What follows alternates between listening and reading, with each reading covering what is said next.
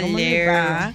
Eh, por aquí andamos. Hoy es. ¿qué día que- Lunes ¿Qué día que hoy, Alejandro? 18 de Joan- septiembre. Lunes 18 de septiembre. Ay, hoy cumpleaños la tía Mañán. Y la profe Caindi. Y hoy cumpleaños la profe, profe Caindi.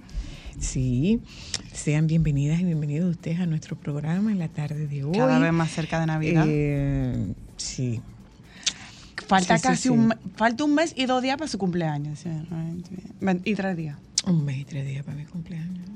¿Y usted, la gente celebra cumpleaños, a mí no me, A mí no me llama, a mí no me, a mí no me gusta. Yo soy una Yo lo celebro, no, yo lo celebro por, por porque ustedes insisten, bueno, más que tú, Cristal, insisten que yo celebre cumpleaños, pero no es como, no es como una gran cosa para mí. Igual No, para mí. No es como una prioridad. Ahora, para mis hijos sí, pero mi cumpleaños como que es mi. mi. Bueno, no, no, no es co- como que prioridad, pero El mío no. no, yo lo, yo no me refiero a que sea prioridad, me refiero a que para mí no es, no es tan importante la celebración. Si hay que celebrar, bueno, se celebra, pero bien. Eh, ¿Tú sabes quién cumpleaños hoy? ¿Quién La más? vieja Fefa. 80. Fefita cumple 80 Mi años. amor, pero ella tiene que dar el truco de la eterna juventud. El que toque. Si le quitan el acordeón, mi amor, se acabó la vieja Fefa. Si le Pero quitan el, final, acordeón, si le el quitan el acordeón y la fiesta y el público, se acabó la vieja Fefa. para Ella está muy claro. bien. Ella está muy bien. Muy bien, muy bien, muy bien. 80 no se dice muchas veces. ¿no? Eh, hoy en día como que sí que se está diciendo, aunque hay una generación que lo está diciendo poco, pero sí eh, eh, se llega, sobre todo, sobre todo la gente, la gente de los campos, la gente de los pueblos, sí, sí llegan. Que ¿Sabes por qué? cuando Porque nos mudamos para la ciudad perdemos años. Claro.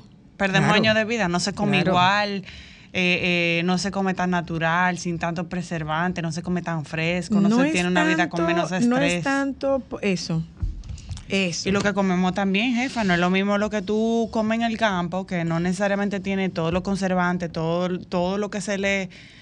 Lo que muchas veces llega a los supermercados, que cuando tú tienes tu coconuquito en tu casa, o cerca, o tú vas a un mercado y tú compras fresco todos los días. Mi amor, tan solo con tú no andar en estas calles, tú tienes, tú pierdes años manejando en esta calle. Tú sabes que yo nunca he visto aquí en la ciudad. Que tú no- En Nagua, siempre, yo siempre recuerdo que había, no sé a qué distancia, pero había como una mesa que siempre tenía como todas las verduras frescas del día y se compraban diario. en el mercado. Había un colmado que era como un, cor- como un mercadito en la esquina, Por- ¿verdad? No, para por donde Chela. Por donde Chela, al eso otro no lado. Se, no, eso no se llama mercadito. Eso, Eso era un ventorrillo. Ah, no. Eso era un ventorrillo. Pero yo sé que ellos siempre tenían especias, eh, lo que pasa verdura es, lo que fresca. pasa es que eh, quienes somos de pueblo y crecimos en pueblo, adivina qué, Tuvimos que acostumbrarnos a comer comida calentada, a, consumir productos congelados, y me explico. Nosotros estábamos acostumbrados a que eh, se, pesa en los pueblos. ¿Qué se pesa? Que se saca la, ca- la carne. O sea, fulano no pesó y quiere decir que no tiene, que no tiene comida para, que no tiene carne disponible para la venta. Porque en, en la costumbre era ir a la carnicería a comprar, a comprar la carne todos los días. Y se compraban las habichuelas frescas, bueno, podían ser secas, pero no de lata. Eh, podía ser y Los la guandules venían verdura, en vainita. y la verdura era fresca, pero había gente eh, que vivía de vender habichuelas ablandadas y ¿En de lata? no, no, no, no. Ablandar habichuela, en lata no. La habichuela se ablandaba y había gente que salía a vender las habichuelas blanditas. ¿Mm? Para tú cocinarlas o ya cocinadas. no, no, no, no recuerdo haber Tú visto compras- eso. No, es que eso no, no, tú no llegaste a eso. Porque ustedes llegaron a vivir en un mundo más sofisticado. Pero en, en- en mi infancia lo natural era eso, que se comprara comida todos los días, que se comprara la carne todos los días, que se comprara... Por esa razón, los hombres en las casas dejaban el diario. ¿Qué era el diario? El dinero de todos los días de comprar la comida. Tú sabes que una de las cosas que a mí más me gustaba de esa generalmente experiencia. el diario era para comprar el almuerzo. Eh, porque a una gente de pueblo tú no le podías hablar de que de cenar con pan con chocolate. No, no, no, no, no, no. Trozo. Acuérdate que en los pueblos la costumbre es que usted se desayuna con un mangú y un bistec. Usted se desayuna, claro, usted se No desayuna con un mangú y un y una carnita frita, o usted se desayuna con un mangú y con, con queso, con un revoltillo de huevo, que el revoltillo de huevo en pueblo que se repete no se hace en sartén. El revoltillo de huevo en un pueblo que se Caldero. se hace en un caldero. Entonces, no es esto que tienen ustedes, ¿qué es eso? De que de pancake, yogur, no, no, no, no, no. Eso, no, mi vida no. No, porque yo te voy a decir una cosa. Eh, por ejemplo, una de las cosas que a mí más me gustaba de ir a, a ese ventorrillo, yo no sé si eran arvejas o era guandule, me encantaba meterle la mano guandules. porque eran fríos, fritos los guandules. fritos y como guandules. sedositos. Los guandules. Y también te voy a decir una cosa, para mí la comida en Anafa no sabe igual. No, pero por supuesto, claro. Ese que no. carboncito. Y mira, eh, ay, qué eh, cosa yo, tan yo lo he dicho muchas veces, yo comía en casa donde mami, cuando éramos pequeños, eh, a mi mamá le hacían un plátano asado, pero ese asado había una, eh, eh, haz de cuenta como un Una cuadrado, parrilla. pero una parrilla de alambre. Sí, yo. Era una parrilla de alambre, entonces se ponía Cerca sobre el carbón. Se ponía. No, no, no, no. Eso se ponía en una hornilla de carbón. Porque eran varios, o sea, la ropa se hervía.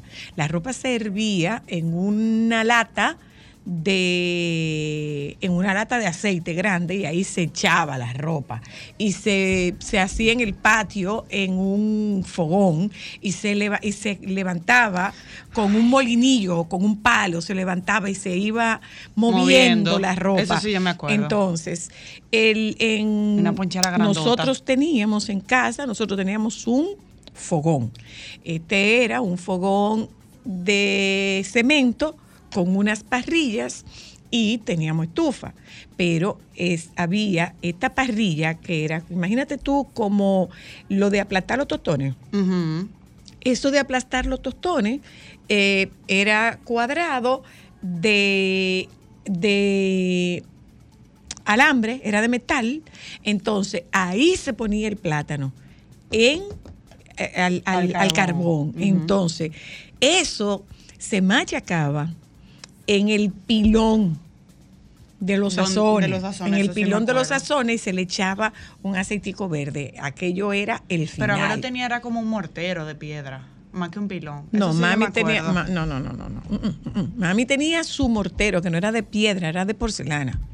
Y ese era su mortero de, de, de farmacéutica, porque otra- los medicamentos se preparaban antes. Esa era otra cosa que a mí siempre me llamaba la atención, que en Agua todas las cocinas están fuera de la casa. Los, en los pueblos las cocinas estaban fuera de la casa, se cerraba la puerta y la cocina quedaba fuera. Contesto un par de llamadas. Hola, hello.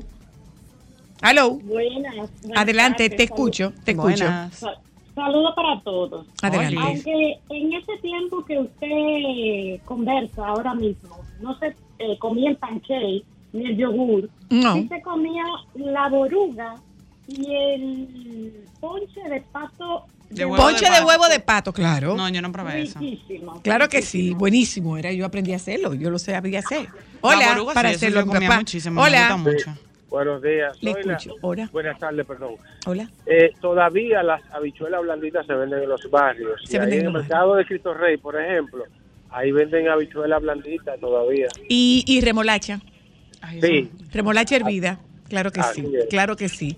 Hola, Tú ves, eso hello. sí no me gusta a mí. Buenas, soy la. Le escucho. Los fogones, sí, todavía en muchos campos existen. En los campos, casa. en los Eh, campos. también los retretes, la letrina. Las letrinas Eso sí. También. Y bueno, hay muchas cosas todavía que permanecen. Así es. Eh, los pilones, eh, como tú dices, así mismo, yo comí mucho plátano asado. Qué rico era, ¿eh? la- sí, y la vieja mía lo, lo hacía y eso era chulísimo. Era divino. Un poquito de ajo, ya eso era ahí muy sano. Y nosotros no comíamos el orégano, no era ese orégano que ustedes comen, el orégano se tostaba en las casas. Ah, no, yo no recuerdo haberlo El tostado, orégano se pero yo sí tostaba sé en las que había casas. en un pote de cristal. No, no, no, sí no. yo me acuerdo. Se tostaba la ramita y se Hello. hacía así. Le escucho, deme un momentito, por favor. Y uno lo hacía así y lo echaba en un bolita, fraquito. Hola, le escucho. Ok, soy la. Dígame. Mira, tú decías que en la infancia eh, tú veías a la señora que vendía la bichuela blandita. Mira, aquí, aquí en Samaná, yo tengo Samaná. 68 años y aquí todos los días tú vas al mercado y encuentras la bichuela roja y negra que se vende a blandita y en los barrios. Usted sabe que mi familia es de Samaná.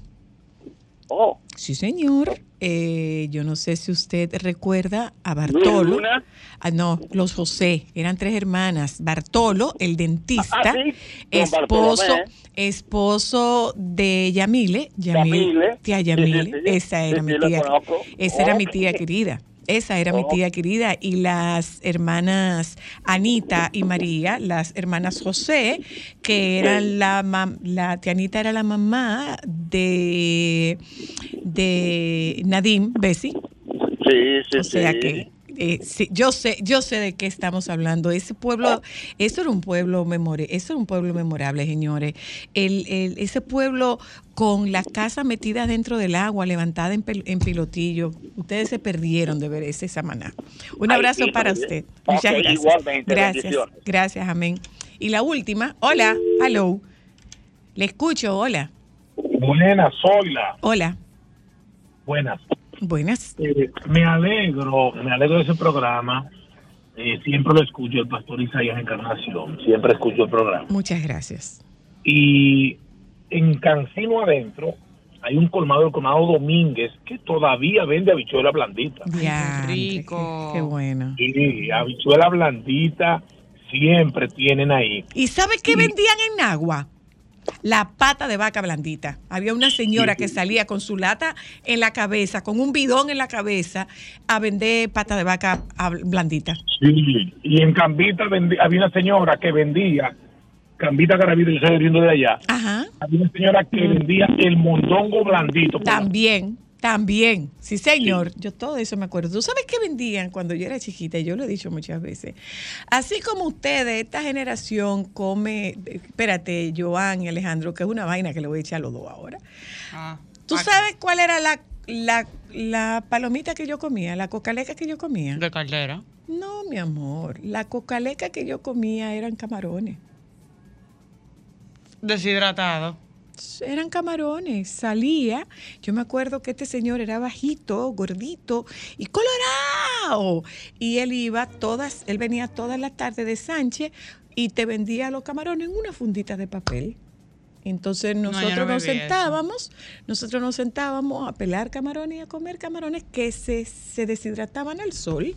O sea que. No, nunca probé eso. No, por supuesto, mi papá estaba vivo todavía, o sea que ni pensarlo. Pero ¿a qué viene que nosotros comentemos esto? A el, eh, todo esto viene a colación a propósito de los 80 años de Fefita y que decíamos que la vida en los pueblos te garantiza, Tranquilidad. o no te garantiza, te facilita mayor calidad, mejor calidad de vida. Contacto. Y lógicamente tu expectativa de vida debe ser más elevada, porque no tienen el nivel de estrés que tenemos nosotros en esta ciudad, que cada día se va convirtiendo en una ciudad más hostil y menos amable con el peatón y muchísimo menos amable con el viandante y muchísimo menos Con amable con el que maneja. Entonces, por esa razón, vieja Fefa, feliz cumpleaños para ti y para que ustedes se den una idea, nosotros tenemos al tío Manino, el tío Manino tiene 97 años, y sigue trabajando. Y ¿Pero, dónde, pero ¿dónde vive? No, tío Marino no maneja. Ya no. ¿Pero dónde vive? En Agua. ¿Qué pasa con la vieja Fefa? Si le quitamos el acordeón, si le quitamos la fiesta, si le quitamos el público, perdemos a Fefita. a ver si me lleva, esperando aquí. Ay, mira a ver si me lleva. Ay, oh, hombre, mira ver si me lleva. Ay, oh,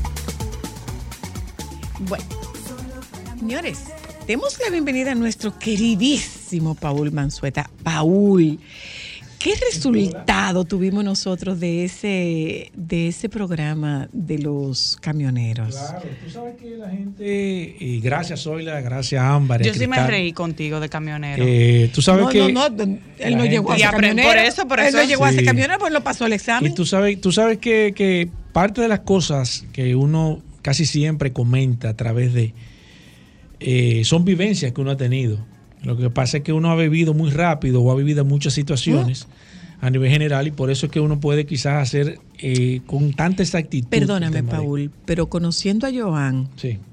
te puede hacer una maldad con ese corte. Ajá. Te traicionó el inconsciente. Ajá. Tú dijiste, uno ha bebido, Ah, ok. entonces, Exacto. entonces, entonces, corrige. Que no es que uno ha, vi- no es que uno ha bebido demasiado. Vivido. He. Porque, ¿no? porque el, el- Sí. el- el inconsciente dijo, Sí, sí, sí, "No, sí. he bebido. Me, mató, me mató Bueno, ahí. sí. También, hemos bebido, bueno, también. Pero más vivido que bebido. Que en bebido, realidad. ok. Y por eso uno tiene quizás eh, cierto dominio de algunos temas. Porque la experiencia no hay nada que lo pueda sustituir. No para en el nada. caso, nada lo puede Y sustituir. el cuando- conocimiento nunca está de más, aunque tú no ganas con él. Sí, pero cuando tú le aplicas el conocimiento, entonces le pones el ingrediente de la experiencia. Entonces ya eso, evidentemente, tú tienes el equipo completo armado, porque siempre nada puede sustituir el tema de la experiencia. Siempre es importante en cualquier tema Ah, sí. que tú puedas ver, o pueda, en este caso, uno que trata de comunicar, que uno pueda contar un poco el tema de las vivencias, el tema de cómo tú lo hiciste o cómo te pasó Lo que me dio resultado a mí. lo que me dio resultado, lo que no Que se no debe de hacer. Muchas cosas a veces que uno se evita muchísimo tiempo y, y pérdida de dinero, de escuchar consejos que a veces Claro. uno no tuvo la oportunidad de decir, mira, eh, o que, que alguien te pueda contar una historia, ya sea de un negocio, de una oportunidad, de un emprendimiento, todas esas cosas. Y en el tema de los vehículos sucede mucho eso. Y te La permite de- conocer otras realidades, porque ahí tú te das cuenta de cuánto nos faltan en muchos sentidos. Claro, claro. No, y aquí principalmente en este país donde el vehículo, que es el área donde yo estoy, me estoy desarrollando, Que es una necesidad. que el vehículo se, se ha convertido en, parte de la idiosincrasia del dominicano. O sea, el dominicano es un punto de referencia. Te dicen, eh, yo conozco a Zoila, pero ¿cuál- ¿Zoila cuál? ¿La de la Toyota o la de o la que, o sea, el vehículo servía, ya, ya prácticamente no, pero anteriormente tú recuerdas que eh, en, la- en las, en, los, en las calles, en los barrios, se conocían las personas era por el carro. Sí, es el de cepillo. ¿Titico quién? Sí. ¿El de la camioneta? o- ah, sí, Sí. Titico el de la camioneta. Entonces era un punto de referencia. Sí, sí, y sí, también el dominicano ha venido con eso entre la sangre de que uno Y eso es un tema hasta histórico donde uno depende mucho del tema del vehículo, el estatus social que te dé el vehículo, todavía eso no lo tiene Eso hace- arraigado en, la- en el Mira, tuétano de, la- eh, eh, de vámonos, los huesos. Vámonos por ahí, eh, eh, Paul. Que ese no era el tema, pero es interesante. No, hemos buscado, buscado, buscado. Hubo una publicación este fin de semana, pero no logramos conseguir. Sí, yo la encontré, yo la encontré. ¿La yo- encontraste? Sí, la encontré, ¿La la encontré. encontraste? Sí. Ok. Sí. Que hablaba de qué tan difícil es para los jóvenes de este país comprar un vehículo. Nuevo. Sí. Eh, Y esto va de la mano con eh, el tema de las estafas que se están produciendo, porque aquí, ¿cuáles son las características? ¿Cuáles son las condiciones? Tú puedes traer carro y no importa, tú no tienes, tú no tienes, eh, eh, tú no tienes requisitos, Control. tú no tienes control. ¿Cómo es ese tema? Pero la verdad es que sí, está, está bastante complicado. O sea, parece que este no es el momento para comprar un vehículo porque con un salario bueno, que un salario bueno puede ser 50 mil pesos. Sí, sí, claro, claro. Para una que- o sea, que un- una familia entre los dos pueden llegar a 60 mil pesos. sí. Y bien, quisiéramos tener un carrito utilitario, pero ¿cómo lo hacemos? Porque está complicado. Sí, la, ver- la verdad que sí. Mira, desde la pandemia para acá, el tema de los vehículos ha venido sufriendo un incremento en el tema de los precios. Los vehículos se pusieron muy caros en el tema de la pandemia. Ujú, Recuerda que se Muchas aprovechó fábricas ese momento, cerraron. la fábrica cerrada. Eh, aquí hubieron eh, modelos que se vendían 10, 15 mil y hasta 20 mil y hasta más por encima del precio porque yo tenía esa unidad ahí y si tú, a ti te interesaba, tú dices, bueno, ese vehículo me cuesta, cuesta 80 mil dólares, pero yo te lo vendo en 95 mil porque no hay. Entonces, eso es cre- creó un sistema especulativo eh, a través en el, en el mismo sector de vehículos. Ah, sí. Sí, claro, se creó una especulación donde mucha gente sacó, como todo, cuando hay carencia, evidentemente todo el mundo saca, saca, hay muchos vivos que se aprovechan de esa situación.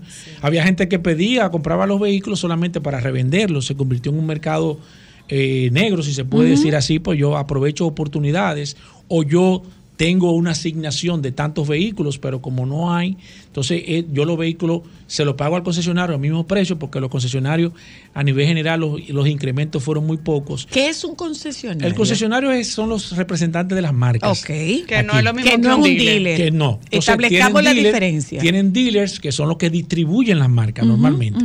Esa es la cadena de suministro que se utiliza. El concesionario representa las marcas y tiene dealers autorizados. Ok. En su gran mayoría, cómo funciona el negocio. Entonces, tú tienes asignaciones de manera particular. Bueno, tres, tres camionetas, dos carros, bueno, whatever. De acuerdo, a la- de- depende de la negociación y el acuerdo que tú tengas con ese, con ese concesionario. Entonces, ¿qué pasa? La carencia, la falta de vehículos, no vienen vehículos, no hay vehículos. Yo tengo una asignación, se me recortó la asignación, evidentemente porque las fábricas estaban produciendo poca, pero la demanda era demasiada. Hay una demanda de La personas- demanda no se detuvo. no se detuvo. ¿Por qué? Porque hay personas que cambian los vehículos todos los años, otros que la compañía le da una asignación para comprar un vehículo. Todos los años. Entonces ahí se creó un cuello de botella donde había muchas personas buscando una cantidad X de vehículos. Y no es, solo que, no es solo que paró, no es solo que paró la producción, es además los embarques que se vieron Sí, ahí, seriamente no, ahí, vino, ahí vino el tema de los embarques. Las ahí vino todo, todo el andamiaje de las situaciones que todo el mundo sabe que vivió, pero... Y eh, nosotros estamos arrastrando esto post pandemia. Sí, claro. Ok. Lo que pasa que el mercado, luego que sucedió esta situación, que hubo eh, lo que dice... eh, Oferta y demanda. Exacto, oferta y demanda, mayor oferta. El mercado no ha vuelto de nuevo a tomar su, su- el, el curso que, que debió de tomar. Ah, ok. Por se ser- quedó en esa espiral Se especulativa. quedó en ese se- O sea, yo, yo subí los vehículos porque se eh, los concesionarios subieron los vehículos de manera gradual porque se incrementaron por eh, la- los costos El variables y demás. todo- todo De- esto. exacto, todo eso se quedó así. No ha vuelto de nuevo a bajar el precio. ¿Y ¿Crees Se hay alguna posibilidad de que vuelva? Mira, yo soy muy pesimista. Las automotrices se han dado cuenta de que la gente está dispuesta a A pagar, pagar más lo que sea. a pagar más. La pandemia dejó muchas cosas buenas y malas. Dentro de la mala que dejó en el sector es que se- las automotrices se dieron cuenta de que la gente cuando tiene poco, cuando produce poco, prefiere pagar más. Entonces las automotrices de una manera muy hábil han comenzado a producir menos vehículos para crear una oferta y demanda en el mercado y ahí te mantengo el precio alto. Ok. Precio promedio de un vehículo en Estados Unidos, ellos ponderan siempre el precio promedio, está alrededor de casi 49 mil dólares. Y te puedo hablar que hace 7 años, 8 años, eso andaba alrededor de los 23, 22 Eso mil. casi el doble. O sea, estamos hablando del de que doble. se ha incrementado. Pero ¿qué pasa? Que entonces ven y eso Sí, trae por consigo que el que trae tiene un vehículo usado, evidentemente como sube el nuevo, entonces el usado También se sube. incrementa Sigue también. igual. Se incrementa el precio porque no hay nuevo. Ve- ve- Vámonos con un usado. Entonces yo que tengo un usado, digo, pero yo para yo comprarme un nuevo, tengo que pagar más. Entonces este vale más. Porque si el nuevo sube, el mismo sube. El, el, el, el- usado Algunas sube. marcas. En algunas marcas. Estamos hablando de las marcas tradicionales. Hay marcas que, evidentemente, con, hay que buscarla con pinza porque no tienen el mismo funcionamiento. Pero a nivel general, cómo funciona el mercado de vehículos es así. Entonces, ¿qué pasa? Los vehículos usados, como Se aprovechan de eso, se, se incrementaron. Y aunque siendo realista, hay alguna que otra disminución en los vehículos usados, pero eso no ha alcanzado a que corresponda a, a volverse a poner en el sitio donde Mm. anteriormente estaban. Entonces, eh, lo que está ocurriendo es que se va a hacer cada vez más difícil Sí. adquirir un Sí, primer sí, vehículo o claro. cambiar un vehículo. Ca- Cada día el vehículo va a ser mucho más costoso, va a ser mucho más difícil. La pandemia trajo eso de que, de que la gente va a quiere pagar más, puede pagar más.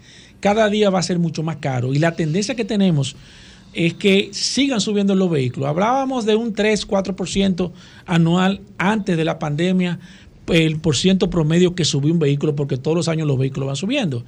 Ya estamos alrededor de un 6, un 7% de que un vehículo Wow. de un modelo 2023, el del 2024 va a venir, depende, claro, lo que tú acabas de decir, marca, modelo, tiene alguna, pero en promedio un 6, un 7% adicional que va, va a tener de incremento. Y que vi- viendo el precio de un vehículo, un 6 y un 7% es mucho. Mucho, porque Es hablamos de cientos de miles de pesos. Entonces, y ojo, poner. ojo, ahí no están los agregados después que tú lo compras. Que seguro, No, que no, no, no, eso matrícula, es que solamente el vehículo, o sea, sin el mantenimiento, no. Eso lo obviamos. Te puedo hablar en la categoría eh, más pequeña que Utilitaria, hay. vamos a la Vamos categoría irnos a la utilitaria. categoría de mi primer vehículo. Ok. Vamos a hablar de segmento más pequeño, el, la- el universitario que, que está saliendo de- del colegio, una familia de, de dos personas que se acaban de casar, que quieren tener un vehículo pequeño. Hablamos de un Kia Picanto, hablamos de un Hyundai i10, hablamos de un, Un Suzuki Swift Celeiro, un hablamos de un Suzuki. El Suzuki Swift está por encima. Yo te hablo de es una, sofisticado, Sí, el Swift yo te es estoy hablando de una categoría, sí, porque el Suzuki Swift tú lo ves, pero no, no es tú, un carro barato. Tienes, tú tienes un ¿Te das dando chiquito, un- tú tienes un Fiat que es un carro tienes chiquito, exacto. tú tienes una. Mini que es un carro chiquito tienes- y entonces, son ¿qué muy pasa? En esa categoría, que ese carro, te puedo hablar a ti de, de, de manera puntual, que hace cinco años, seis años, ese carro llegaba nuevo aquí, 11.900 dólares, 11.500 dólares, eh, 11 depende del modelo, pero andaba, ese vehículo en el 2024 está llegando casi en los 20 mil dólares. ¿En serio? Sí, son ocho mil y pico dólares. Tú estás hablando de una diferencia que si tú te haces porcentualmente en términos de precio, estamos hablando que cuesta un 70%, un 80% de hace 6 o 7 Y años. tú estás ganando lo mismo. Entonces, ahí entonces tú haces una comparativa lo Y con la el tema gasolina de- está más cara. Con el tema de, tú dices, ¿cuánto yo estoy ganando? ¿Cuánto ha sido el incremento? con la velocidad en el caso de los vehículos, entonces cada día se te hace más difícil, pero no solamente en un nuevo, porque ese estudio, y le damos las gracias a Diario Libre, que fue, la- fue la, periódico que se encargó de hacerlo, se enfoca solamente en el vehículo nuevo, pero en un vehículo usado pasa lo mismo. Entonces ese vehículo usado, que yo lo compré ahora mismo, que me costó, suponiendo que te costó en esa época un usado de dos o tres años, si te costó 12 mil el nuevo, bueno, un usado lo cuento en un 9, en 8, ya si el O carro sea, cuesta era 20. significativa la diferencia y yo podía irme Claro, por un entonces, bueno, usado. pero ya no, ya si el carro es 20, tú me entiendes, ya yo voy a conseguir un usado en 17 mil, 16 mil, pero ni siquiera se equipara a lo que me costaba ese vehículo hace 5 años o 3 años antes de la pandemia. ¿Y esto es qué va a Entonces, pasar? los carros cada día, la tendencia es que se ponga mucho más caro, Ahora. mucho más difícil y cada día menos personas se van a poder. Ahora, hay un tema ahí y es que esto genera una brecha por la que se introduce la gente que está estafando con vehículos. Claro. Mira, el tema de las estafas han sido, nosotros recibimos una cantidad impresionante porque nosotros nos hemos convertido eh, hasta cierto punto en un punto de equilibrio. Nosotros recibimos una cantidad de denuncias con situaciones, porque aquí hay personas que lamentablemente no tienen a dónde reclamar, no tienen a quién reclamar, eh, no, no- no- no saben cuáles son sus derechos, sus deberes. Y lamentablemente cuando suceden este tipo de cosas, entonces se aprovechan una serie de, de personas hábiles, vivos, o pueden, hacer también, pueden ser también personas que están organizadas, que se aprovechan de la nobleza de muchísimas eso. personas. Nosotros tenemos... Ah, que, espera, espera. Acá tú acabas de dar un dato. O sea, esto no es gente cualquiera. No, no, o no, como se dice, no, es gente al azar. Sí. Esto es, esto es una es estructurado. una- yo, te es una puedo hablar, yo te puedo hablar de un caso particular que sonó mucho de personas que compraban un vehículo y era de que un dealer que se lo había rentado. Sí, que sí, tú, tú sí. leíste ese tema, Ajá, que era, ajá. bueno, se determinó eso, que eso era una banda, donde el dealer eh, estaba combinado con la persona que vendía el carro, estaba combinado con una serie de del engranaje completo que llevaba eso en perjuicio del, del consumidor. ¿Quién Entonces, regula los dealers? bueno, las asociaciones, aquí hay tres grandes asociaciones, que está ANADIVE, que es la Asociación. De Vehículos de Dueños de Vehículos eh, Nuevos, está ASOCIBU, que es de vehículos usados, y está. DESI, que es la que pertenece al Cibao. Se supone, hago así como entre comillas, que ellos son los encargados de regular a los dealers, de regular a los dealers. Ok. Pero ahí hay muchísimas cosas que se escapan que a veces por cierta amiguismo, tú sabes que aquí funciona mucho, a veces no quieren ser los drásticos que son con algunas personas que cometen algunos fallos. Entonces ahí es que nosotros intercedemos. Quien trae vehículos de Estados Unidos y lo pone a vender en el frente de su casa es un dealer. No, no es un dealer. Ah, ok. No tiene- está regulado. No está regulado. No está regulado. ¿Sabes qué es lo peor de eso, Zoila? Y ahora que estamos hablando del tema, lo peor de eso es que cuando tú le compras a un dealer organizado y bajo una asociación, tú tienes una serie de garantías intrínsecas en la compra de ese producto. ¿Cuáles ¿cómo son, esas garantías? 90 días de motor y transmisión o cualquier de perfecto. Eso no está escrito en, ningún, en ninguna factura, pero eso está en la ley. Eso debe de cumplirse. Pero ¿cómo tú, cómo tú pasa- sabes que ese dealer pertenece a alguna asociación? Bueno, ¿Tú sabes entonces- cómo tú lo sabes? De la misma manera que tú sabes cómo un cirujano plástico corre, Claro. eh, está en la Sociedad Nosotros mismos le de decimos a la persona Plástica. qué tiene que Chequee, hacer. revise. Tiene que preguntar, nos puede preguntar a nosotros. Puede, tiene que tener un, un, un- una- un identificador que diga nosotros pertenecemos Oh, a, a- a están tal- identificados. Eso tiene que estar visible desde el cli- que el cliente pueda observarlo para que tenga la garantía de que ellos están bajo ciertas normas. Ok. Eh, se supone que debe ¿Hay, ser ¿Hay alguna página donde te diga que tú, donde están registrados los dealers Mire, a yo- nivel nacional? Bueno, yo, ¿o no? yo- sí, sí. Eh, Asocibo tiene una página. Ok. Te puedo decir que la Porque es lo que yo te digo de la Sociedad de, de- de Cirugía Plástica. Sí. Usted busque Sí. en la Sociedad de Cirugía Plástica, ok, este pertenece, este no pertenece. Claro. Entonces, lo mismo podría pasar Sí, con la Asociación de, de Importadores de Sí, Vehículos. claro que sí. Ellos tienen listados, eh, son, son muy diligentes cuando tú llamas, preguntas, que es lo que yo recomiendo. Yo siempre le digo, cuando yo voy a un dealer, yo de manera particular, le digo, ¿a qué asociación tú, no, tú perteneces? Y me dice a mí, no, esa gente, yo me voy de ahí. Ah, Yo me voy de ahí huyendo.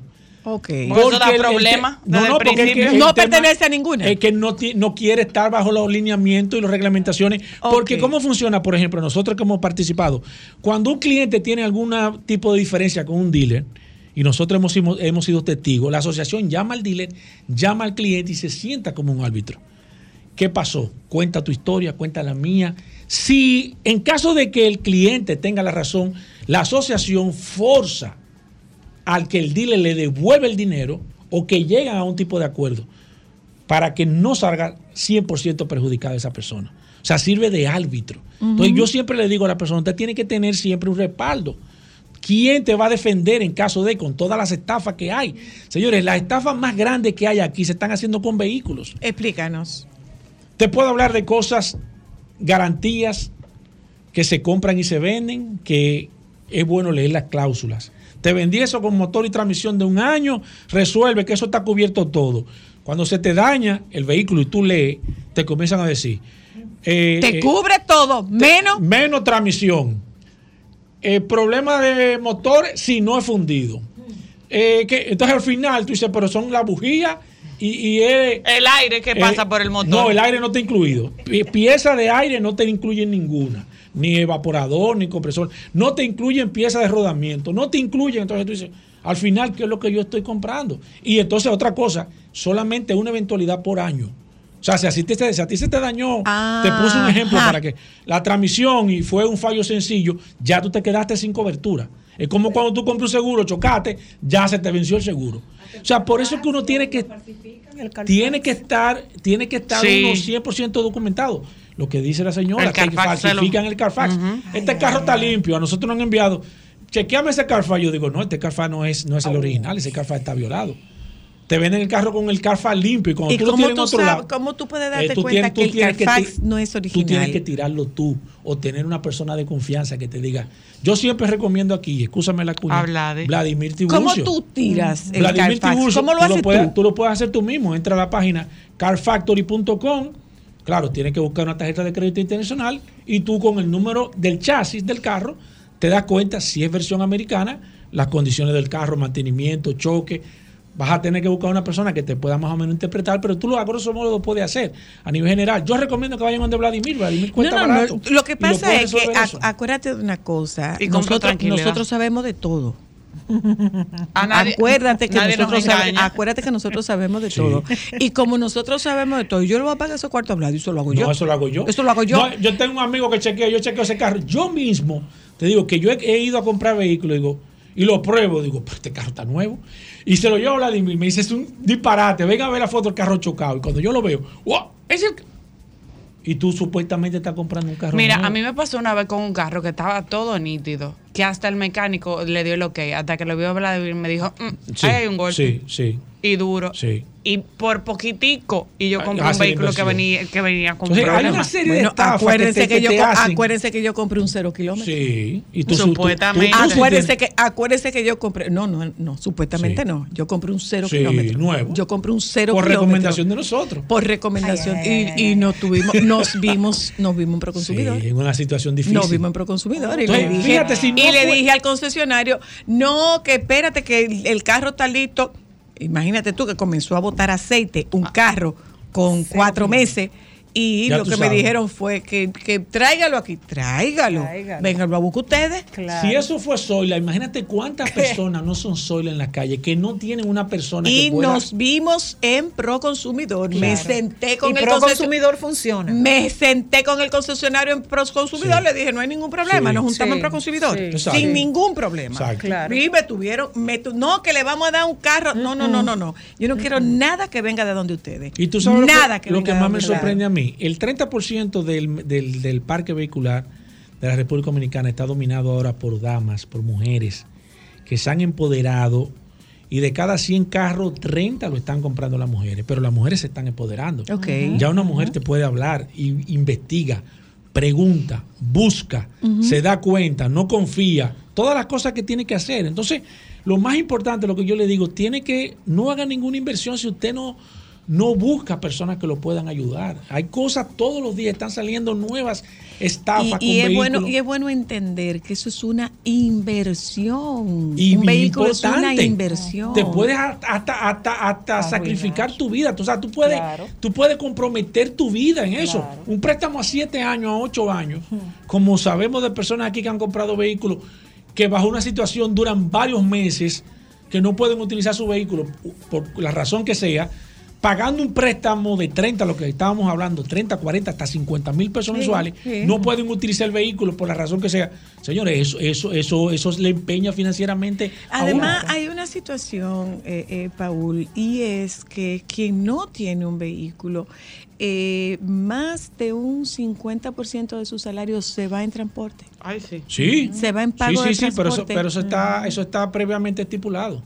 Pre- previamente estipulado. Si tú te pones a ver cualquier persona que tome vehículos públicos, la cantidad de vehículos que toma al día, porque no es un solo, son varios vehículos que Claro, toman. coge, hay gente que coge metro Sí. y le va bien si coge metro porque No se suave. ahorra. Ese va- ese va bien. Bien, pero también tiene que coger una guagua y probablemente un motor. un motor.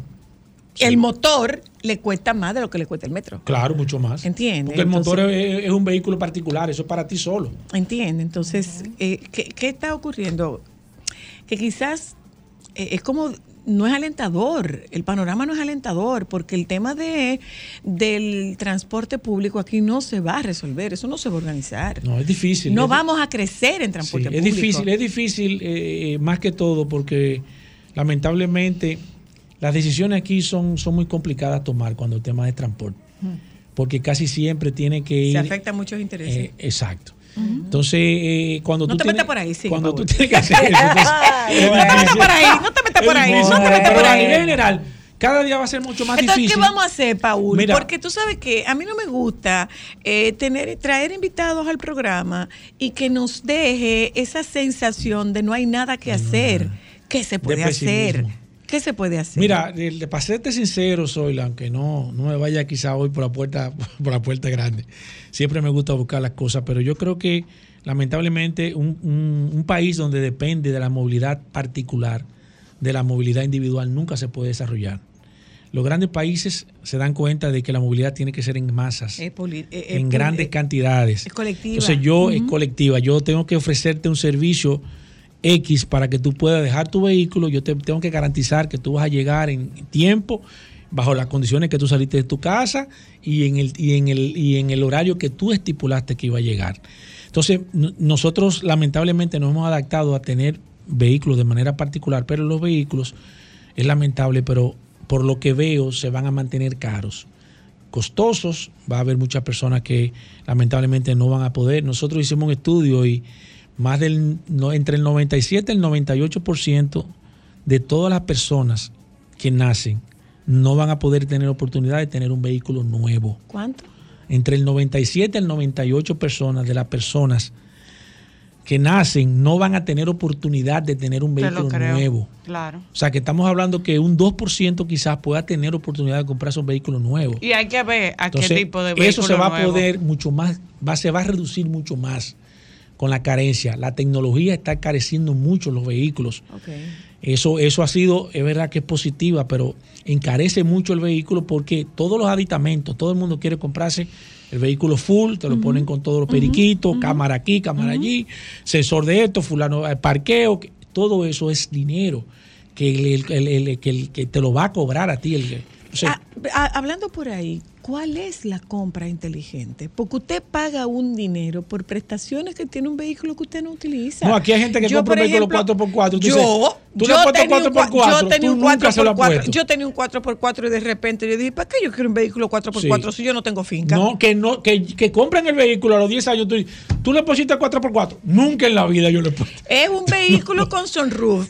¿Para qué yo quiero Eh, sunroof? eso es otra cosa. Con este calorazo que que- hace, yo no puedo sacar So- la ¿y cabeza quién por abre el sunroof. sunroof? Un quemacoco. Un quemacoco. ¿Entiende? ¿Quién lo utiliza el sunroof? Entonces, es- eso es una compra, eso es una compra inteligente. Entonces, ¿qué pasa? Pero ahí viene también que eso, eh, la gente cuando demanda un vehículo. Y yo lo demanda- quiero full.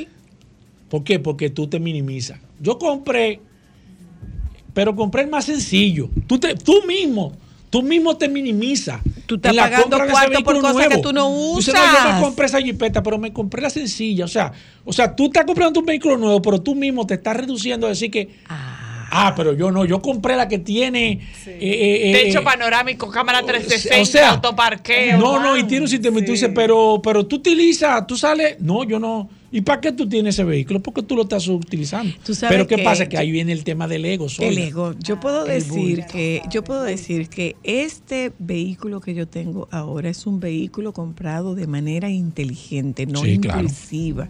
No fue una compra impulsiva. Eh, reduje prestaciones que yo no uso. Claro. O sea, ¿para qué yo necesito un vehículo de tres filas de asiento? Exacto. Eso, eso yo es no un error. necesito un Eso es un vehículo de error, tres filas de error. asiento. ¿Para qué yo quiero un vehículo con 4x4? Si yo Sí. ni tengo un ni tengo una finca, Ni montea. ni monteo, ni ando subiéndome para Constanza, Ni lo va a hacer ni- tampoco, Ni, porque dices, ni voy no, para que si ninguno de esos montes. porque todo el mundo dice que y si voy si a uno de día esos mo- por si na- algún día, entonces lo- búsquese una gente que tenga uno con toda esa prestación. Exacto. O alquile, O ¿no? Alquílese uno. Pero la gente dice, por si voy, no, por si va, tú por, nunca ido. por el amor ¿Tú me de? Dios. O sea, que- Gracias, Paul. Gracias a Muchas ti, gracias. gracias a ti. Eh, ya usted oyó. eh, haga una compra inteligente y tú sabes que eso nos lleva a traer a Vladi para que para que nos asesore Claro. porque ahí vienen más ferias Sí, sí, no, ahora es que van a comenzar la feria fuerte. Ahora estos son, estos las son los, ferias. los próximos, eh, bueno, a partir del próximo mes Hasta ya hay varias ferias anunciadas, ya evidentemente. Entonces, entonces, van, vamos- se vamos- van a entrar unos cuantos carros más ahora al mercado, Zoila, para, para ayudar al A tema. los tapones, gracias. Ya volvemos. Qué rico.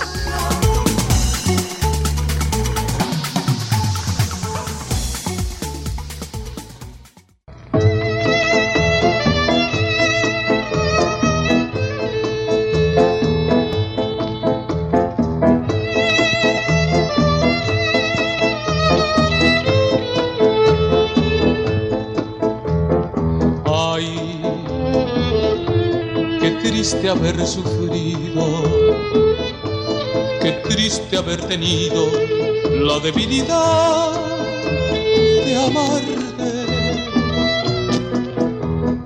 Ay, qué desconsuelo. Aníbal de Peña es un cantante, compositor y pianista dominicano oriundo de Barahona.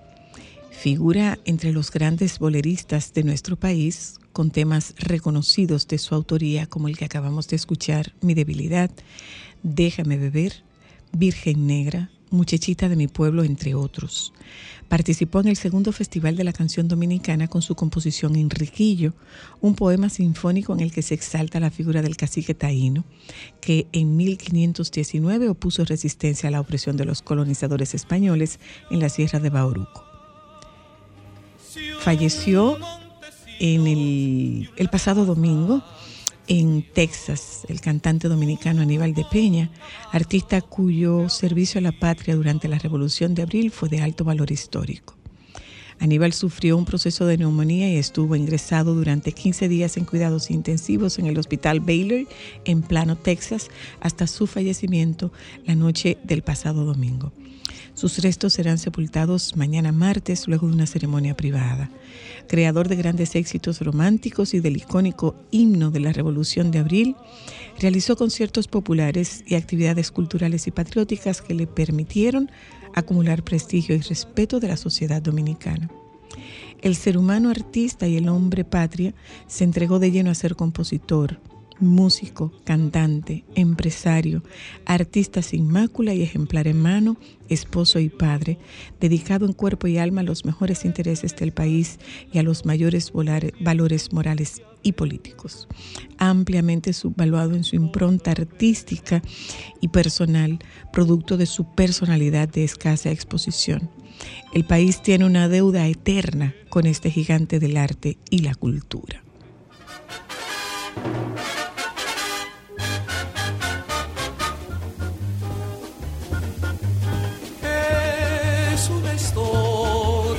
Guerra y amor.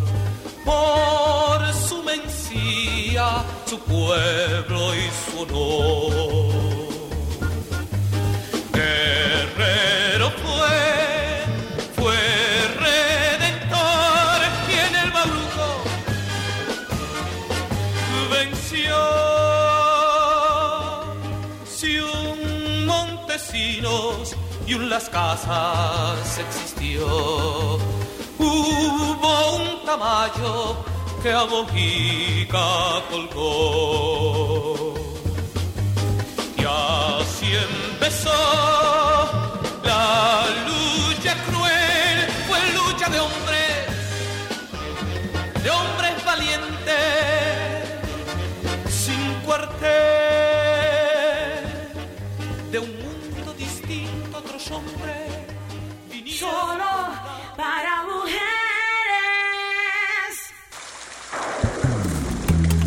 Las lluvias y con ellas las gripes. Atácala de inmediato con el dúo sanador de laboratorios Orbis, Mucoflex, un efectivo antigripal sin azúcar y cetadina forte. Excelente jarabe para la tos y alergias. Para salir de la gripe en un... Pídelo en tu farmacia favorita. ¿Y tú que pensabas que Laboratorios Orbis era solo agua? Consulte su médico. ¡Alto ahí, pirata! Jamás podrás sacar el cofre de tesoro lleno de galletas Dino de este colegio. ¿Y quién me detendrá? ¿Hechicero? Niños, están disfrutando sus stickers de Dino y Play-Doh. Vamos, ya terminó el recreo. Diviértete en grande este regreso a clases con la promoción Imagina, Vega y Gana de Dino y Play-Doh. En nuestros empaques encontrarás 50 stickers coleccionables. Busque el sticker ganador y canjealo por increíbles kicks Play-Doh. Más información en galletasdino.com. Participa ya. Dino, todo lo hace más divertido.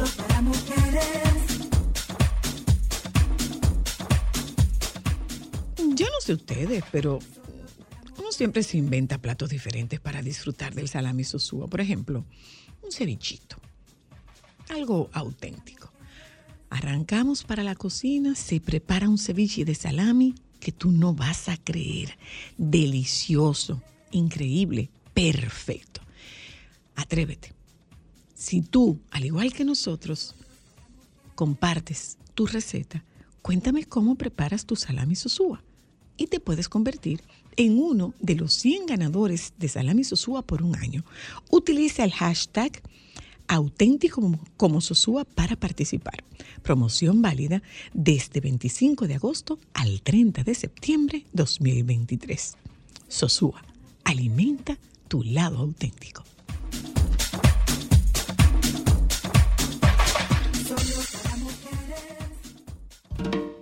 Fuente de energía natural tiene un nombre, Panela de Cristal de Caña. Prepara tu agua de panela de forma fácil y práctica, en solo minutos para empezar tus mañanas, recargar energías o simplemente añadirle un toque de frescura a tu vida. Disfrútala, fría o caliente. Disponible en los principales supermercados del país. Ven por tu panela cristal de caña y prepárate para vivir la intensidad del sabor de lo natural. Y ahora, un boletín de la gran cadena RCC Media. El especialista en relaciones internacionales Juan Miguel Pantaleón aseguró este lunes en el rumbo de la mañana de RCC Media que el gobierno dominicano respecto a la construcción del canal sobre el río Masacre es lo correcto. No es lo correcto, es decir, agota las vías propias que no están sujetas ni a controversia ni a eh, intromisión de organismos extranjeros. Se llama autotutela. Eh, Ahora, el tema de la retaliación, a ver, es admitida por el derecho internacional. Por otra parte, la vicepresidenta de la República, Raquel Peña, encabeza este lunes una reunión con los organismos de seguridad del país en sustitución del mandatario Luis Abinader, quien partió a la Asamblea General de la ONU. Finalmente, en Brasil, asciende a 14 la cifra de víctimas fatales del accidente de un avión que transportaba turistas y se estrelló el pasado sábado en Barcelos. Para más noticias, visite rccmedia.com.do. Escucharon un boletín de la gran cadena RCC Media. Sol 106.5, la más interactiva. Una emisora RCC Miria. Déjame cambiar tus días y llenarlos de alegría. Solo para mujeres.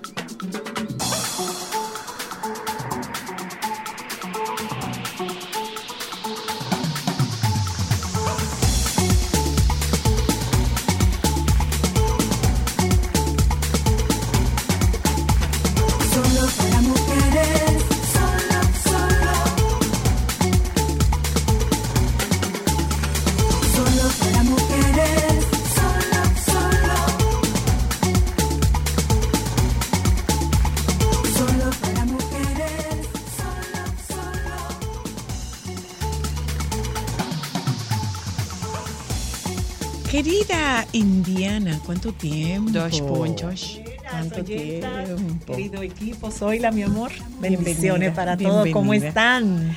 Eh, eh, echando, la pala- echando la batalla. Sí, y dando la sudando, pelea. y sudando, y sudando, y sí, sudando. pero tú sabes que eh, no entiendo por qué nosotros nos quejamos tanto del tema del calor, porque esto no nos sorprendió. Sí. Esto nos lo avisaron. Esto estaba avisado. Estuve leyendo en el, eh, estuve leyendo que la NASA refería que este era el verano más candente desde 1800 y pico. Sí, histórico. Desde hace 200 años este es el verano más Así es, caluroso. histórico, realmente. Entonces, eh, y no va a cambiar. nosotros, bien, nosotros sabemos que, que está haciendo mucho calor y tú lo notas. Entonces, hemos estado siendo reiterativas aquí en el programa. Mire, tome sus precauciones, Claro. tome las precauciones, Claro. porque la verdad es que el calor es, es agobiante. Y ya el cambio es evidente. Sí, o sea, sí, hablábamos sí. del futuro, pero ya es El futuro es hoy. ahora, el futuro es y es ahora. para arriba que va de a, a Sí, partir de ahora. Absolutamente. O sea, esto no va a cambiar. Entonces, que, que, bueno, tendríamos que cambiar nosotros, porque yo no creo, yo no creo que esto no va a cambiar, yo creo que esto está cambiando. Eh, quienes no queremos cambiar somos nosotros, que no nos estamos adaptando Este es a, a esta planeta. nueva realidad. No podemos sabes. rentar otro, o sea, esta es. Entonces, ¿qué está ocurriendo? Por ejemplo, eh, tú estás viendo temperaturas anormales en todo el mundo. En España tienen muertes, en, en Italia tienen muertes, en Brasil hay muertes, en la India hay muertes por un tema del calor. Nosotros no tenemos registro de esto, pero... eh, porque probablemente no se establecen las causas de muerte, pero lo cierto es que eh, hemos venido diciendo desde hace mucho tiempo, señores, y esto se va a prolongar, esto se va a prolongar, esto va a seguir hasta principios de noviembre probablemente. que la naturaleza Entonces, no los está cobrando y llegó el momento. Vamos a, tomar, es. vamos a tomar las precauciones, vamos a tomar la condici- la- eso, a, a tomar lo- la- las precauciones necesarias. Eh, yo, por ejemplo, en mi casa se prende un aire acondicionado, pero las puertas de la habitación no se abren. Exacto. Después que se apagó Es- es un tema de el conducta, aire acondicionado, mantenga. eh, no se abren las puertas para que se mantengan. Bueno, por- pero es que entonces no te entra luz, prende una luz. Prende una luz, pero yo preservo.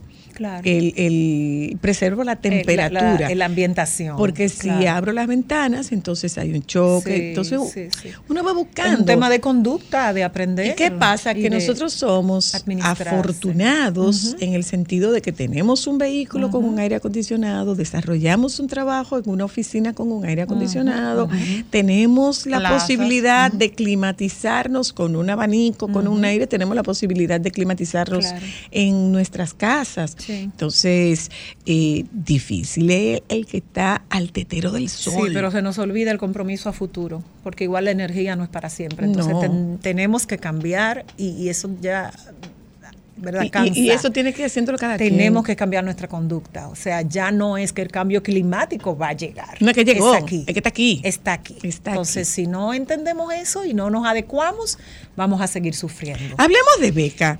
Eh, Saludos, ¿cómo de estamos? Buenas tardes de nuevo. Primero yo me quiero poner al día porque, verdad, Eh, eh, para que no me reclamen, aquí está el libro del equipo, las 10 Las C 10 del, del emprendimiento. emprendimiento. Y qué bueno que tú viniste con una blusa naranja, porque de eso se trata, ¿verdad? De transmutar, de cambiar, de seguir siendo optimista y futuro, hacia el futuro. Gracias. Así es que ya está Gracias, aquí Indiana querida. y me pongo al día. Entonces, sí, em, tenemos un tema apasionante, un tema que es del día a día, un tema que es muy preocupante y que está afectando a una, eh, una proporción muy elevada de la población, sobre todo de la población joven, joven. y la población mujer. Mm. Porque cuando la, la lupa se coloca sobre estas poblaciones, los índices de empleabilidad o los temas de desempleo juvenil eh, realmente se, se elevan, se elevan. Así que el estudio que Y ustedes... a, y a desempleo le añadimos el empleo de calidad. Claro, porque no se trata solamente No de no es solamente un empleo, es que debe haber un empleo de Eh, calidad. Necesariamente, o sea, cuando se habla de tema de empleabilidad hay que considerar un mal empleo, el subempleo, el desempleo y, y el, y todas las modalidades que cada día surgen, por ejemplo, el empleo de media jornada, eh, cuando se generan cambios dramáticos en un contrato de trabajo, o sea, esto es muy serio y esto es un sistema, es bastante complicado. Nosotros tenemos empleo de media jornada. Sí, por supuesto.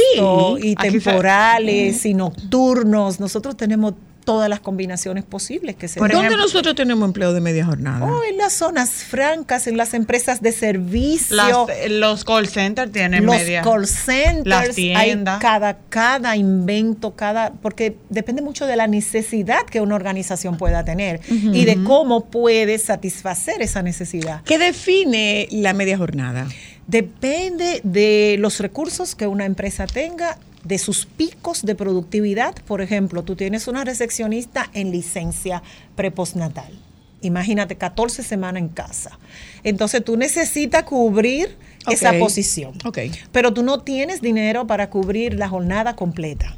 Entonces, puedes analizar, quizá tu empresa no es tan grande, eh, pero es una empresa de servicios, entonces tú mides cuál es el pico de visita de personas a la empresa o el cúmulo de llamada más alto que se da, en qué hora se da, y tú puedes perfectamente sustituir a una recesionista regular que hace una jornada completa por alguien que me trabaje Mm. las mañanas, que es mi demanda más fuerte. Por ejemplo, en los eventos, eh, en los hoteles, Sí. están los temporeros, que solamente Exacto. se contratan para temporadas Claro. altas y no necesariamente te trabajan todos los días. Por o sea, pueden trabajarte un día o un turno de tantas horas. Así es. Y son empleados que te duran menos de dos meses. Y los temas estacionarios, como la Navidad, las madres, si tú tienes personas que empacan, que eh, eh, están en las góndolas orientando sobre determinados regalos, y esos son empleos también estacionarios. Es que esto es demasiado dinámico. y con la Mm, pandemia se ha- hay Ok. muchísimas otras formas de Claro. trabajo. Y no solamente para empleos bajos de niveles técnicos u operarios,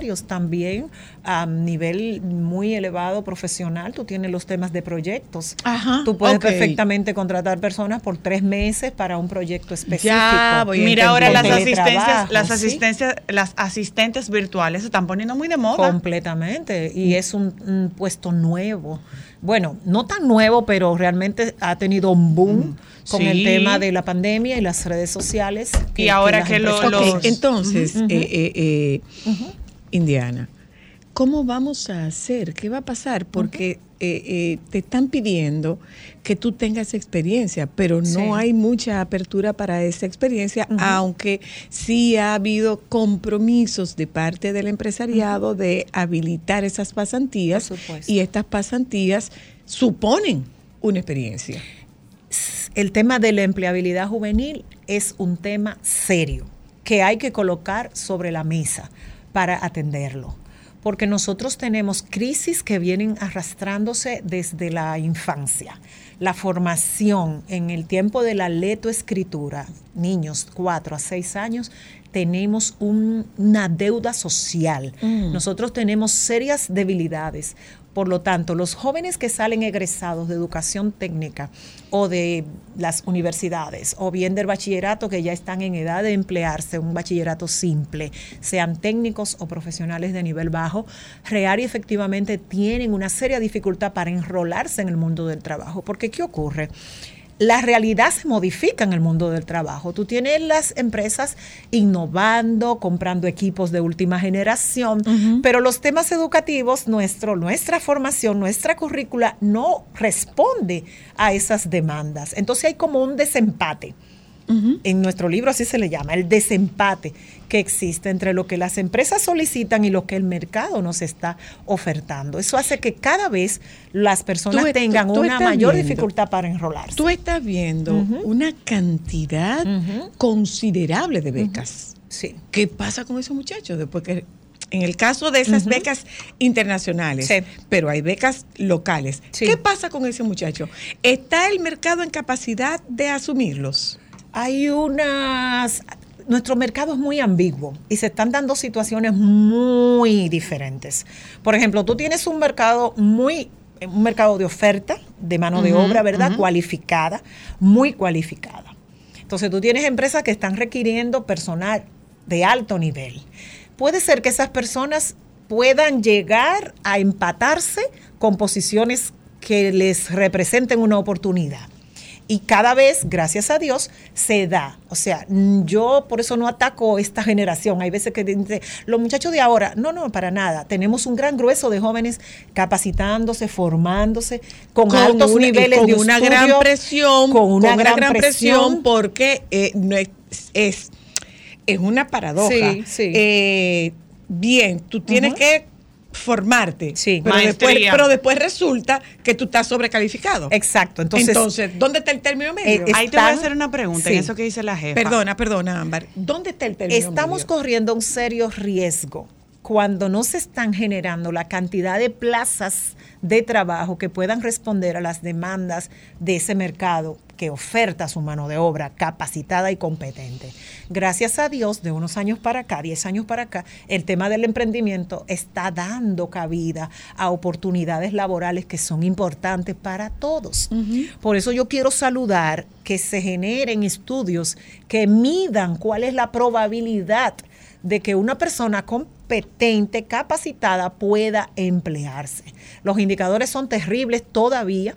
¿Verdad? Y, y tal como lo mide, y lo voy a leer, el estudio Informe Cero, Sistema Nacional de Becas y Créditos de Apoyo Educativo, creado y, y trabajado por el Ministerio de la Presidencia, grandes amigos como Sara Mínguez y otros, eh, que se ha publicado en enero del 2022, pone el dedo sobre la llaga. Primero porque no tenemos estadísticas, nuestras estadísticas son muy escasas. Y vieja, Y- me imagino. y no, no, las hay y las hay eh, frecuentes, pero no están articuladas. Tú tienes pequeñas muestras en el Ministerio de Trabajo, algunas en el Ministerio de Educación Superior, eh, tienes otras de empleabilidad en el Banco Central, pero para nosotros tener información tenemos que sentarnos a vincular, a armar ese muñeco y ver cuál es la panorámica, qué es lo que está pasando. Yo tengo una pregunta, Indiana. Sí. Porque eso que tú dices de la, ambigu- de la ambigüedad, y es algo que a mí me llama mucho la atención. El mercado te pide, eh, te pide títulos, te pide maestrías, Sí. te pide conocimiento, pero uno,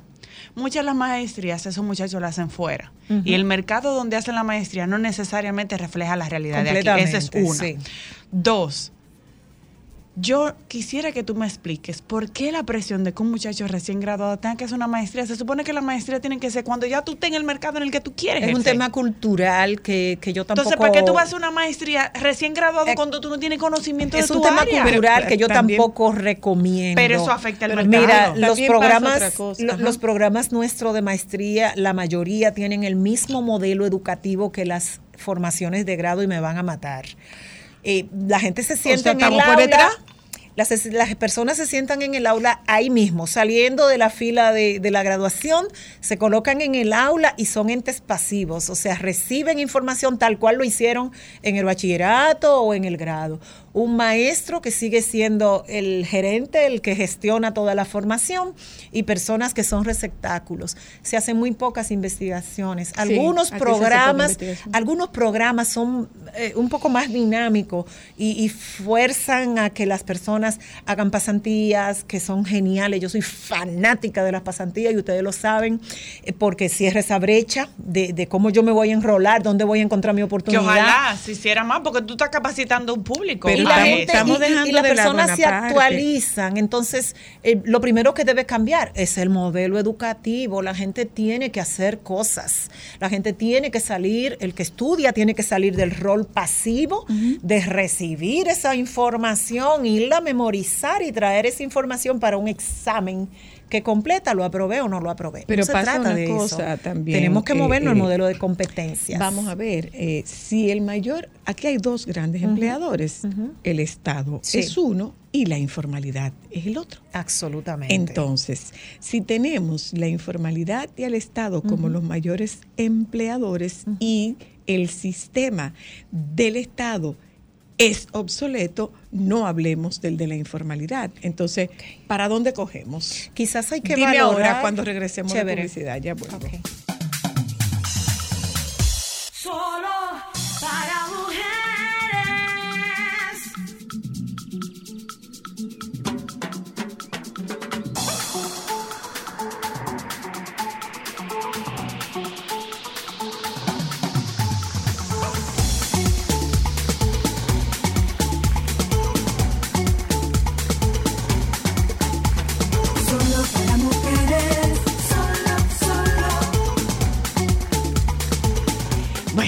Indiana, ya terminando, se nos quedaba esta pregunta a propósito de que nos visita esta tarde Indiana Tamares hablando sobre el informe cero del Sistema Nacional de Becas y el apoyo educativo para conseguir trabajo en, la- en los muchachos jóvenes.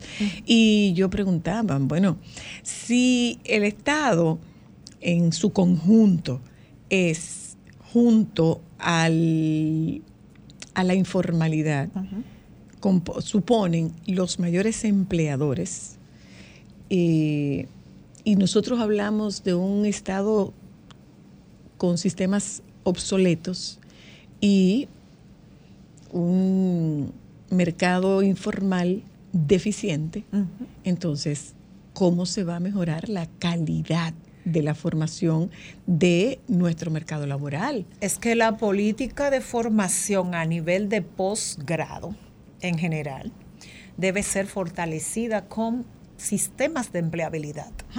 El Estado tiene que crear las oportunidades y no en el Estado, o sea, no el empleo Fuera. gubernamental, sino fomentar que las empresas puedan innovar y desarrollar oportunidades de empleo para esos jóvenes que vienen, que si bien Ámbar tiene razón cuando dicen ellos se forman en una realidad diferente a la nuestra, pero eso es lo que queremos, que ellos vayan y vean cómo trabaja, sobre todo los países avanzados, y esas ideas y esas prácticas nos las traigan a nosotros, Pero que ¿qué estamos pasa? en vía de que estos muchachos se están frustrando. O sea, yo tengo este título y ¿de qué me sirve esto? No, porque si no hay un receptáculo, soy la va a pasar eso, donde yo me coloco. El buscar empleo y sobre todo cuando se habla de los niveles bajos, cuando yo comienzo a entrar al mundo laboral, ese primer empleo, ¿ok? Tanto como los niveles altos, tiene que haber políticas que fomenten ese cambio y que fomenten dónde las personas se van a emplear. Y hasta a nivel familiar, cambiar la cultura. Pero cuatro años para un muchacho encontrar un 4,7 trabajo. es un escándalo. Cuando nosotros vimos el estudio que tiene cerca de hasta 80, y- más. 80 y pico de páginas y el periódico reseña una frase en donde dice que a los egresados de este país le toma 4,7 años emplearse. Eso es digno de un escándalo nacional y de una atención gubernamental para que realmente eso varíe, eso cambie, donde estén ¿Hay alguna las relación? ¿Hay alguna relación entre esto y la fuga de cerebro? Completamente. Es que naturalmente las personas tienen que vivir, tienen que comprarse un carro, como decía el, el- el- Vladim- eh, Vladi- eh, Paul. Paul. Las personas tienen que comprarse una casa y tienen que comer, tienen que vivir, por supuesto. Y eso también tiene que ver con todo lo que está pasando con Haití o, o- o la fuga de cerebro de dominicanos al mundo. Las personas tienen que buscar oportunidades donde se ganen la vida, sea donde sea. Y no nos llama la atención. Debería. No nos llama ¿Tú la quieres atención. saber Debería ejemplo? llamar la con atención. este tema ¿Tú sabes cuál de es el esa, mejor ejemplo de perdóname, esa con, con este Sí. tema del, con este tema de los nómadas digitales, no nos llama la atención porque Debería. realmente hay eh, eh, eh, multinacionales, hay emporios internacionales que captan a estos muchachos, no, no trabajes para tu país, trabaja para el mío estando en tu país. Pero yo te tengo lo voy a poner más sobrinos, sencillo. tengo sobrinos eh, que trabajan desde su casa para grandes organizaciones holandesas, mexicanas y en el mundo entero. Sin Indiana, ningún problema. Pero te lo voy a poner más sencillo. Busca un plomero. Sí, ¿Qué pero trabajo es un pasa? tema Eso son- técnico. pero, sí, pero vamos por la misma línea, jefa. Claro. Aquí hay muchos muchachos que quieren hacer carreras técnicas y se le hace extremadamente difícil. No. No, para no nada. estoy de acuerdo. Ahí no, Porque ahí ahí no está- coincidimos. ahí está Infotep. Pero Sí. Infotep Forma- vive no, lleno. No, no, no, y- no, y no, no. debemos Ahí está Infotep. Vive lleno. Yo le no, voy- señor. le- Ahí está Infotep Sí. formando a estos muchachos. Pero ¿cuál es el tema? Es un tema cultural de incumplimiento. No, y no solo de incumplimiento, sino de allante social. Porque nosotros, si tenemos un hijo que se nos gradúa de plomero, no tenemos el mismo yo no estatus ni el mismo orgullo que un hijo que se gradúe de ingeniero, abogado, mercadeo, aunque no trabaje. Atiendan esto.